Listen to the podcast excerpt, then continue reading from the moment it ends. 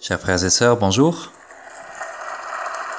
Nous écoutons la catéchèse du pape François le mercredi 6 mai 2015. Nel nostro cammino di catechesi sulla famiglia tocchiamo Sur notre chemin de catéchèse sur la famille, nous touchons aujourd'hui directement la beauté du mariage chrétien.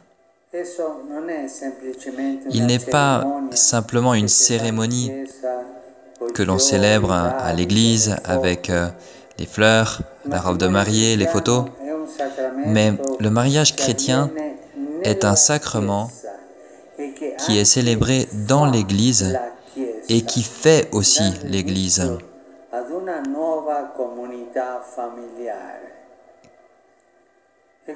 qui fait une nouvelle communauté familiale. Et c'est ce que l'apôtre Paul résume dans sa célèbre expression.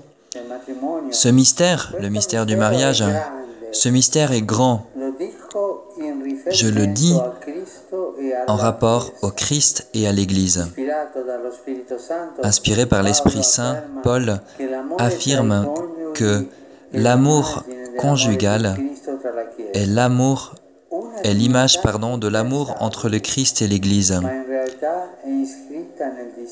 Une dignité di qui est inscrite dans la création de Dieu et avec la grâce du Christ. De nombreux couples chrétiens, avec leurs limites, bien sûr, leurs péchés aussi, une dignité qu'ils ont réalisée. Saint Paul, quand il parle de la vie nouvelle dans le Christ, dit que tous les chrétiens sont appelés à s'aimer comme le Christ les a aimés, soumis les uns aux autres. Qu'est-ce que ça veut dire être au service les uns des autres? Il utilise l'analogie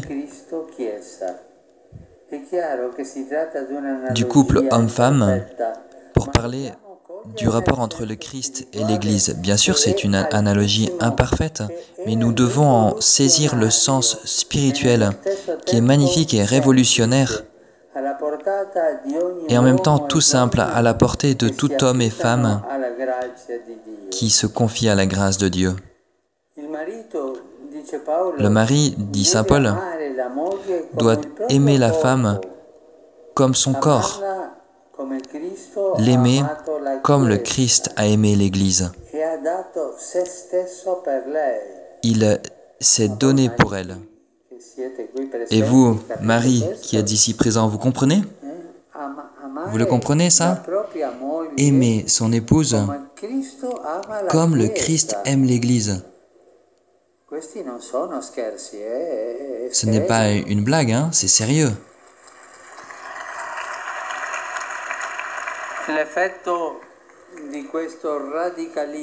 Et l'effet de ce radicalisme, de, du don de lui-même qui est demandé à l'homme pour l'amour et la dignité de la femme sur l'exemple du Christ, ça doit être la même chose dans la communauté chrétienne. Cette semence de la nouveauté évangélique qui rétablit la réciprocité originelle du don de soi et du respect, cela a mûri lentement dans l'histoire, et, mais c'est ce qui a prévalu à la fin. Le sacrement du mariage est un grand acte de foi et d'amour. Il témoigne du courage de croire en la beauté, en l'acte créateur de Dieu, et avoir cet amour qui pousse à se dépasser toujours, à aller au-delà de soi-même et au-delà même de sa famille. La vocation chrétienne à aimer sans réserve et sans mesure est ce qui est à la base de ce libre consentement qui constitue le mariage avec la grâce du Christ. L'Église elle-même est pleinement engagée dans l'histoire de tout mariage chrétien.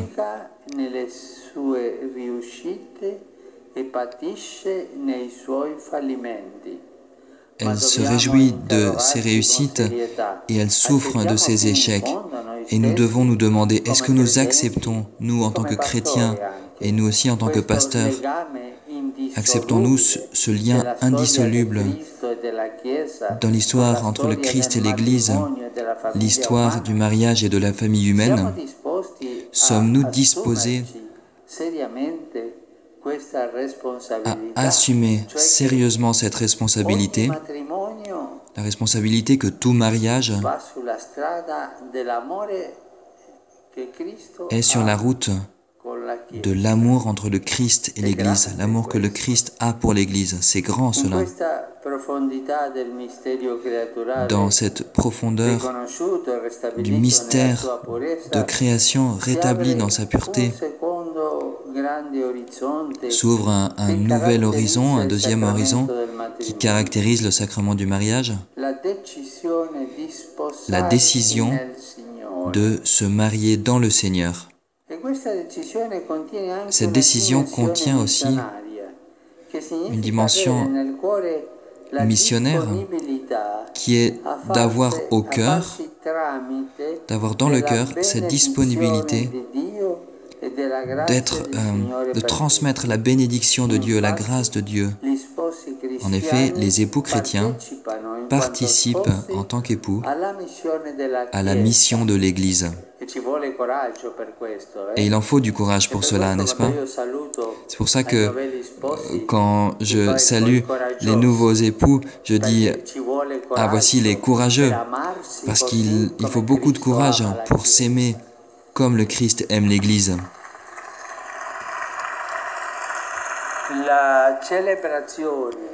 La célébration du sacrement ne peut pas se passer de cette co-responsabilité de la vie familiale vis-à-vis de la grande mission d'amour de l'Église. Ainsi, la vie de l'Église est enrichie toujours plus de la beauté de cette alliance conjugale.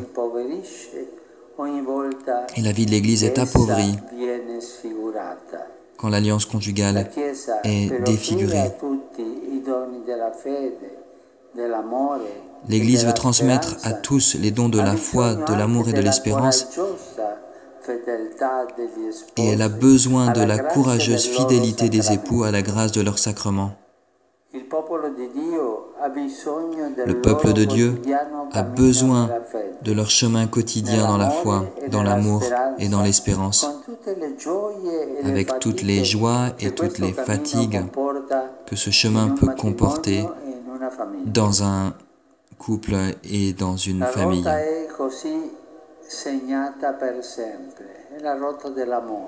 C'est le combat de l'amour. Aimer comme Dieu aime pour toujours. Le Christ ne cesse pas de s'occuper de l'Église. Il l'aime toujours, il la protège toujours comme lui-même. Le Christ ne cesse pas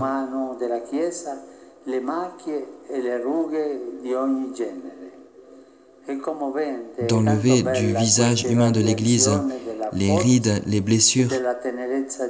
C'est un geste de la force et de la tendresse de Dieu qui se transmet de couple en couple, de famille en famille. Saint Paul a bien raison. C'est un mystère, un grand mystère. Des hommes et des femmes courageux, assez courageux pour porter ce trésor en vase d'argile dans notre humanité. Ces hommes, ces femmes si courageux sont la ressource essentielle pour l'Église et pour le monde entier. Que Dieu les bénisse mille fois pour cela. Merci.